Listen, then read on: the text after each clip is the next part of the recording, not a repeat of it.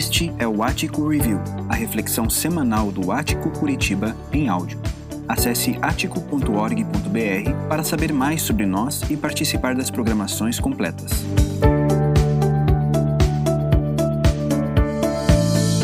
Olá a todos, que alegria, privilégio podermos estar juntos mais uma vez, de maneira virtual, mas de maneira real, no sentido de estarmos olhando para a mesma palavra, ouvindo a palavra de Deus. E a gente se encontra então nesse, nesse ambiente, seja onde você estiver, seja quando você estiver, a gente tem essa, essa, esse foco né, de sempre estarmos focados na palavra. Ah, hoje nós vamos fazer uma meditação, já apontando para o final do ano. É muito ah, natural que a gente chegue ao final do ano com uma série de expectativas, algumas apreensões. E essas duas datas que compõem o nosso final de ano, tanto o Natal quanto o Ano Novo, elas são pra, se para muitas pessoas um motivo de alegria, não é? de 13 terceiro ou de férias, recesso para alguns, é, para muitos outros é também um momento de muita tristeza. É, pesquisas dizem que o Natal e o Ano Novo eles são datas que muitas pessoas acabam entrando num processo depressivo ou de tristeza profunda por se lembrar daquilo que não aconteceu, daquilo que se frustrou, ou mesmo quando se reúnem ao redor de uma mesa, quando podem, né, de Natal, e algumas pessoas não estão ali, ou muitas brigas de família que são ah, soterradas por uma festa que às vezes é superficial e às vezes relembra é, tristezas do passado. Então, ah, nem sempre mensagens que são pregadas elas são para um, um, público é, que está alegre ou feliz pelo Natal. Ao contrário, muitos estão abatidos, preocupados, tristes e precisam de uma palavra que venha fazer sentido para elas no final do ano. Ah, no nosso coração surgiu o desejo de falarmos sobre esperança. É, trabalharmos um pouquinho esse tema, uma vez que ah, talvez uma palavra de esperança seja algo que muitos estão precisando, se não todos. Uma palavra que traga para nós uma, um desejo de continuar caminhando, de permanecer firme, de permanecer fiel aos seus valores, aos seus princípios, né? E o texto que eu escolhi para a gente falar sobre isso tem a ver com esperança, tem a ver com uma boa notícia e tem a ver com Natal, né? Então eu vou ler o texto de Lucas, capítulo 2, versículos de 8 a 11. E o Evangelho segundo escreveu Lucas, ele narra então o nascimento de Jesus, ele começa com antes do nascimento de Jesus e ele fala de situações que acontecem ao redor desse, desse advento e, esse texto fala então do que acontece com pastores que estão próximos ali ao momento em que Jesus nasceu. Diz assim a palavra de Deus: Havia pastores que estavam nos campos próximos e durante a noite tomavam conta dos seus rebanhos. E aconteceu que um anjo do Senhor apareceu-lhes, e a glória do Senhor resplandeceu ao redor deles, e ficaram aterrorizados. Mas anjo, o anjo lhes disse: Não tenham medo, eu estou trazendo boas notícias ou boas novas de grande alegria para vocês, que são para o todo o povo. Hoje, na cidade de Davi, nasceu o Salvador, que é Cristo o Senhor. Isto servirá de sinal para vocês. Encontrarão o bebê envolto em panos, deitado numa manjedoura. Vamos orar? Pai, obrigado pela tua palavra, Deus, obrigado pela narrativa histórica ah, deste evento que não é místico, não é mítico, é um evento histórico que nos remete a algo novo que acontece nesse universo, que é o nascimento do Filho de Deus. Nos ajuda nessa oportunidade a entendermos quais são as palavras de esperança que esse texto nos oferece. Que assim seja, em nome de Jesus. Amém. Ah, todo mundo gosta de ganhar uma boa notícia, né? Eu tinha uma, uma ovelha que ele era especializado no contrário. Ele dava sempre uma notícia ruim. Então, de vez em quando eu fugia dele, porque eu não queria que aquele meu dia fosse estragado por uma notícia que ele viesse a me dar. E eu lembro de uma vez que nós estávamos para inaugurar um templo e nós já estávamos com todas as paredes ao redor, faltava só colocar a cobertura, já estava às esperas do prédio. E nós fizemos então um, um tipo de um almoço para arrecadar dinheiro e tal, e ele entrou na, na igreja e ele ficou olhando para aquelas paredes e eu fiquei desesperado o que, que ele iria falar. E depois ele me chamou e disse: Olha, pastor, tem uma má notícia para você. Eu falei: Diga, já estava esperando, pensei comigo, né? Ele disse: Olha, esse prédio não vai aguentar ah, o teto, quando colocar a cobertura, vai cair. e a gente já estava com tudo comprado, né? E ele não era engenheiro, nada, é, talvez um interessado. E naquela semana me reuni com os engenheiros da, da obra, esticamos novamente todos os, os, os coeficientes de segurança e estavam todos cobertos e, na verdade, hoje está inaugurado, coloca-se quase 700 pessoas lá, tem, tem espaço para galeria. Mas aquela notícia me abalou durante três ou quatro dias até que eu escutei uma ou outra opinião. Tinha uma outra ovelha que gostava de me dar boas notícias. E ele era o responsável por trazer para mim a, quando alguém dava uma boa oferta. E na mesma, na mesma construção nós estávamos colocando então e faltava 70 mil reais para terminar. E esse meu irmão me ligou e disse: Olha, pastor, eu quero te dizer que a gente ganhou uma oferta de 70 mil reais e não vai faltar nada para a gente colocar. Todo mundo gosta de uma boa notícia, né? Alguns optam, talvez, por não ouvir as notícias ruins numa, no movimento de tentar ter esperança.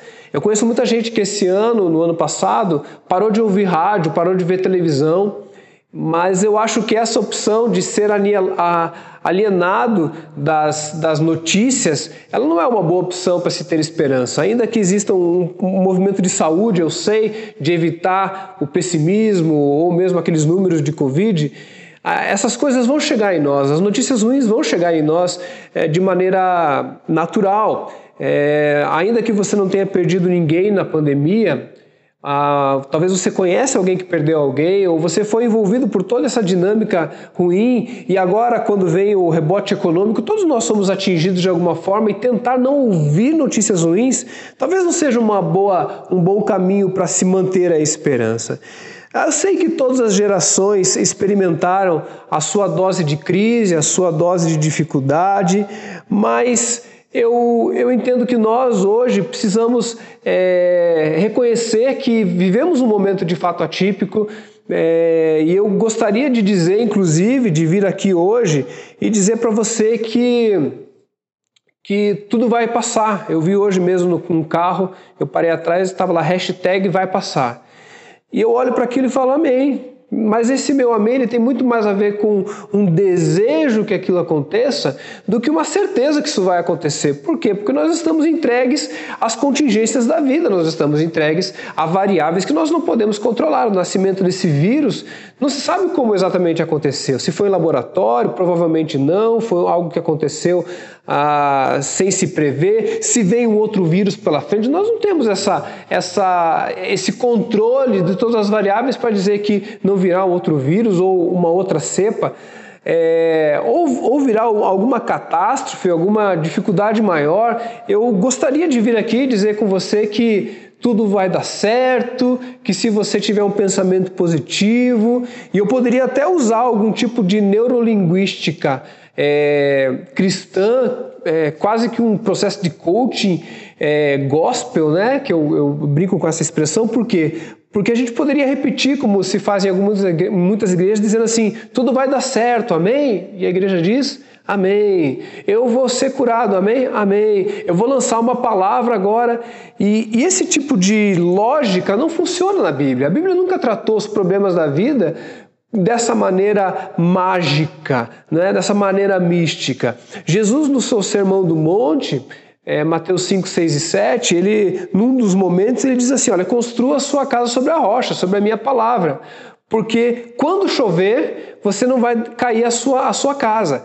Jesus não diz se chover, né? Porque vai chover, vai ter problema. Ano que vem você vai perder coisas. Ano que vem você vai ter dificuldades. Ano que vem, pelo menos em algum momento, você vai ser envolvido com algum tipo de doença. Né? Não é uma palavra de maldição que eu estou dando para você, não. Eu estou focando você numa realidade. Eu não posso aqui vir e pregar uma palavra que não, não condiz com aquilo que a experiência da Bíblia nos diz. O que eu quero hoje destacar com você, quando eu falo sobre é, a gente olhar para essas coisas, é dizer assim: como nós vamos reagir diante do que virá à frente de modo a mantermos a nossa vida esperançosa e de mantermos a nossa vida ah, suficientemente alegres ah, para vivermos uma vida real e uma vida condizente. É, eu lembro uma vez que é, alguém falou assim: Pastor, você ora para que os problemas da minha vida acabem? E eu disse assim: Não, de jeito nenhum, não posso fazer essa oração por você. Ele disse: Mas por que você não pode fazer? O que, que custa você orar para que os, os problemas da minha vida acabem? Porque eu falei assim: Olha, se eu orar para que isso aconteça, você vai morrer. Porque se Deus atender a tua oração, você não vai viver uma vida, você vai viver algo que não existe nesse mundo, que é uma vida sem problemas. Essa vida tem problemas, essa vida tem dificuldades. Então não ore para a sua vida não ter problema, porque você vai morrer se, se Deus resolver atender a sua oração. Ah, eu, não era, eu não era muito de visitar em hospital. Né? Eu acabei aprendendo isso, o ofício pastoral, depois de algum tempo. Ah, por que, que eu não era? Porque quando eu parava diante de um, de um enfermo e ele me perguntava, pastor, será que eu vou ficar bom? A resposta que eu tinha engatilhado é essa: tem que perguntar para o seu médico, não pergunte para mim. Então talvez não fosse a melhor pessoa para fazer esse tipo de visitas, né? Mas eu nunca gostei de trabalhar com uma esperança que não tivesse um lastro. Uma esperança que não tivesse uma, uma razão da gente, da gente dizer existe algo factual que me leva a crer que existe uma esperança. Por exemplo, quando esse anjo aparece diante dos pastores, ele diz assim: ah, não temas.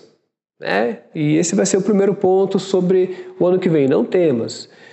Por quê? Porque aconteceu algo.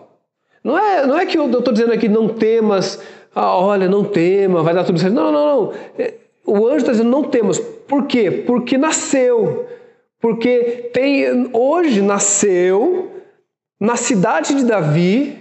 Então, olha só, o anjo diz quando? Quando? Hoje. O, o anjo diz aonde? Na cidade de Davi. É, e nasceu quem? Jesus Cristo, o Senhor. Né? A, a, ele nasceu. Existe um fato histórico que pode me dizer tenha esperança. Quando, quando o anjo ele diz isso, ele está conversando com pastores. Pastores, naquela época, eram simplesmente trabalhadores normais, talvez um pedreiro, um, um motorista, uma profissão muito comum à época mas judeus. Então, quando, quando o anjo diz assim, tenham esperança, ele está dizendo: olha, você que é judeu, que está esperando o Messias, então eu quero dizer para você que nasceu, existe um, um fato histórico que nos convida a ter de fato esperança. E a primeira característica, o primeiro título que o anjo ele aponta para Jesus é o título de Salvador. Cada semana eu quero falar sobre esses três títulos. O primeiro hoje Salvador, semana que vem Cristo e na outra semana Senhor. São os três títulos que o anjo aponta para aqueles pastores. Jesus é o Salvador. Jesus é aquele que nesse tempo de Natal ele é, ele é, você é convidado para olhar para Jesus. Né? Além dos, das compras do Papai Noel, ah, olha para Jesus. E Jesus ele recebe esse título. O, o título de, de Salvador ele era dado ah, para pessoas que tinham uma função de libertação, também pessoas que tinham uma função de preservação, né? e também pessoas que numa época de crise, é, de corrupção, tinham uma função é, relevante dentro da comunidade. Então ele era chamado de Salvador. Então Jesus recebe esse título do anjo e o anjo diz: Olha, Jesus, o Salvador, chegou. Mas Salvador do quê? Jesus veio nos salvar do quê? Se no Velho Testamento a salvação ela era muito prática, muito factual, né? É, Davi, quando ele falava de, do, do Deus Salvador, ele estava falando do inimigo que queria matá-lo, né? de Saul querendo matá-lo. No Salmo 18, falando dos inimigos que vinham atrás dele e ele prevalece. Esse era o Senhor dos exércitos, o Senhor que o salvava da guerra. É, Jacó, quando teve a sua vida salva, quando briga com o anjo, era uma salvação física mesmo. Contudo, Jesus ele não oferece apenas essa, porque se fosse só para isso, se a salvação de Jesus fosse simplesmente de você não perder o emprego, de você simplesmente ah, conseguir trocar o teu carro, essa seria uma salvação que duraria 20 anos, 30 anos, 40 anos, seria uma salvação muito pequena. Jesus ele é um salvador que ele vai para muito além das coisas físicas contingenciais. Né? Que, que adianta você nesse ano ganhar um monte de coisa e no outro ano perder tudo? Eu acho lindo quando Jesus diz assim: olha, que, que adianta você ganhar o mundo inteiro e perder a alma? Então eu, eu, vejo que o foco maior de Jesus, na verdade, é a gente não perder a nossa alma, é a gente não perder a nossa esperança, é a gente não perder a nossa motivação. Né? Então, a, a primeira coisa que o anjo diz para aqueles, aqueles a, pastores é: não tenham medo, não tenham medo. Queridos, eu, eu entendo que o medo ele tem uma função pedagógica na nossa vida. Se nós não tivéssemos medo, nós nos, nós nos, colocar, nós nos colocaríamos em situações muito perigosas. Nós, nós estaríamos, por exemplo, andando muito próximos a, a precipícios, nós nos arriscaríamos em situações que não necessariamente precisaríamos nos arriscar, e isso nos colocaria dentro de uma, de uma posição de risco muito grande. Então o medo ele tem uma função didática para nos evitar a colocar a nossa vida em risco. O problema é quando o medo ele nos domina. E quando o anjo aparece, eles ficam aterrorizados, e era natural, um ser espiritual aparece no meio do campo, eu também ficaria, né, um tipo de um fantasma, né? E eles dizem: "Não tenham medo, porque Jesus nasceu". É isso que o Natal vem nos dizer. Jesus nasceu. Para a gente trabalhar isso aqui de maneira bem clara, a minha proposta para você é a seguinte: nosso medo vem a partir da nossa dificuldade em aceitar que nós não temos controle sobre as coisas. Então, se eu tivesse controle sobre tudo o que acontece na minha vida, então eu não teria medo. Se eu tivesse controle sobre tudo o que vai acontecer em 2022, então eu poderia dizer: ufa, agora eu posso ficar tranquilo que isso não vai acontecer, aquilo não vai acontecer, eu não preciso temer, temer não preciso ter medo. Como isso não é possível, não é essa a garantia, nós vamos então crer que se nós colocarmos a nossa esperança em Jesus, em Cristo, independentemente das coisas que ocorrerem na nossa vida, nós vamos conseguir reagir à medida perfeita, correta e de maneira a, que vai nos abençoar e abençoar os outros. Pense comigo que você não consegue definir as cartas que você tem na sua vida mas você, que você recebe na sua vida. Mas você pode definir o que você vai fazer com as cartas que você recebe na sua vida. Isso significa que você pode agora dizer: eu vou agir de maneira a não viver uma vida presa e eu quero ser liberto do medo. Muitas coisas aconteceram nesses últimos dois anos de pandemia e talvez na tua história aconteceram muitas coisas. E eu quero dizer que é, essas memórias, elas trazem para nós um potencial de nos fazer recuar ou paralisar.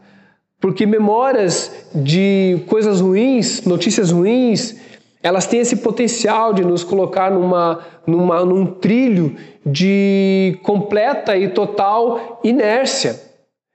Mas quando a gente olha que existe algo novo, como Jesus que nasceu, a gente pode dizer: pode acontecer algo novo. Pode acontecer algo novo. E se pode acontecer algo novo, eu vou viver nessa esperança. E é isso que eu acho lindo da esperança, e aqui eu já me encaminho para o final. O que eu acho lindo da esperança é que ela não é algo que aconteceu. Né? Por exemplo, Jesus nasceu. Ok, Jesus nasceu, mas, mas os meus problemas continuam. Né? Jesus nasceu, morreu, mas as minhas dificuldades continuam. E, e se eu depender das minhas dificuldades terminarem para eu poder viver esperança, eu nunca vou viver esperança. Então, uma boa notícia, ela nos, nos deve colocar numa posição que vai nos fazer encontrar e bater de frente com as dificuldades de maneira vitoriosa. Eu torço para um time aqui no Paraná chamado Paraná Clube. E o meu time ele começou muito bem. Ele começou um time grande, ele foi para Libertadores, ele teve uma série de vitórias aqui no meu estado. Mas de um tempo para cá, o, time simplesmente resolveu cair de divisão em divisão. Eu não sei o que vai acontecer com o meu time ano que vem. Mas se alguém dissesse para mim, falasse assim, Osmar, fique tranquilo do que daqui três anos ele vai estar na primeira divisão. Se viesse uma palavra assim para mim, eu diria o seguinte: bom, então tem uma palavra lá que isso vai acontecer, então eu não preciso esperar chegar lá para ficar feliz. Concorda comigo? Eu não preciso chegar daqui a três, quatro. Talvez não escolhi o melhor exemplo, né? Porque é difícil acreditar que isso vai acontecer com o meu time, né? Mas daqui a três ou quatro anos, eu não preciso esperar chegar lá para fazer a festa. Eu posso fazer a festa hoje. Por quê? Porque eu sei que vai acontecer.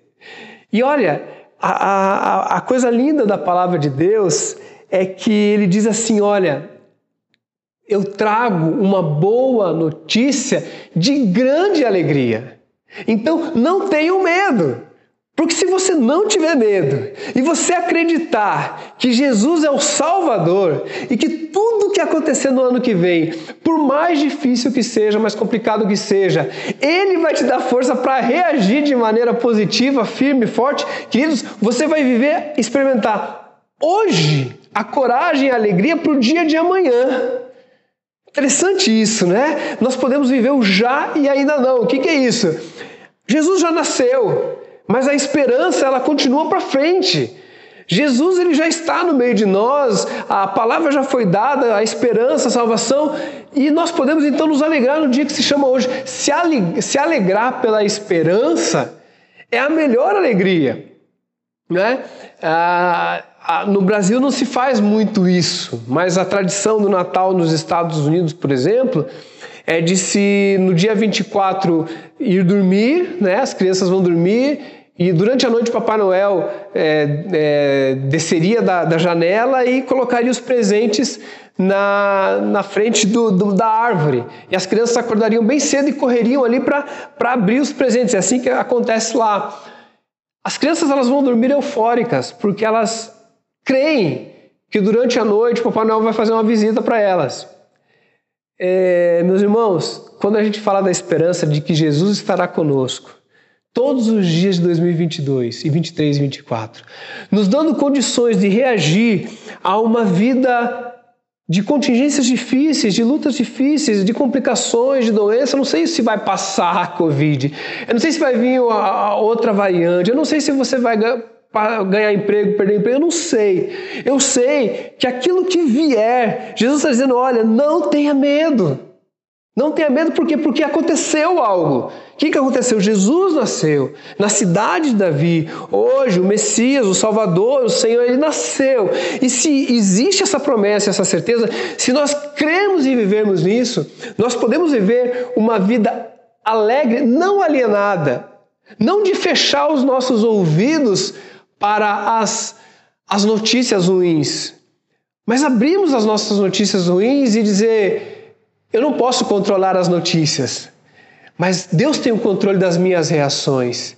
E eu posso viver um ano de 2022 sem medo e alegre pela promessa da certeza de que o Paraná vai subir de divisão ou de que a nossa vida vai ser sustentada pelo Senhor. Se a gente consegue viver a alegria do hoje, sob a esperança do que vai acontecer, e eu gosto de pensar que essa esperança é a certeza, a confiança não é numa esperança de uma notícia de hospital de que tudo vai ficar bem quando o diagnóstico não é real. É de dizer, ainda que o diagnóstico não seja real, é possível viver uma, uma alegria e uma certeza de que algo vai acontecer de, de salvação. O Salmo 121 é talvez um dos salmos mais lindos que eu conheço. Ele diz que nenhum mal nos alcançará. E eu sempre tive muita dificuldade com esse salmo, porque eu digo, peraí, mas o mal me alcança todos os dias. Chove na hora que eu não queria que chovesse, batem no meu carro, não querem pagar. O mal me alcança.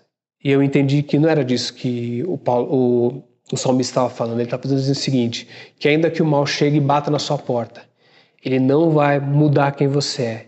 Ele não vai tirar a sua coragem de continuar andando. E ele não vai roubar a sua alegria. Que a gente tenha um Feliz Natal e que a gente tenha um Feliz Ano Novo a partir do hoje e do agora.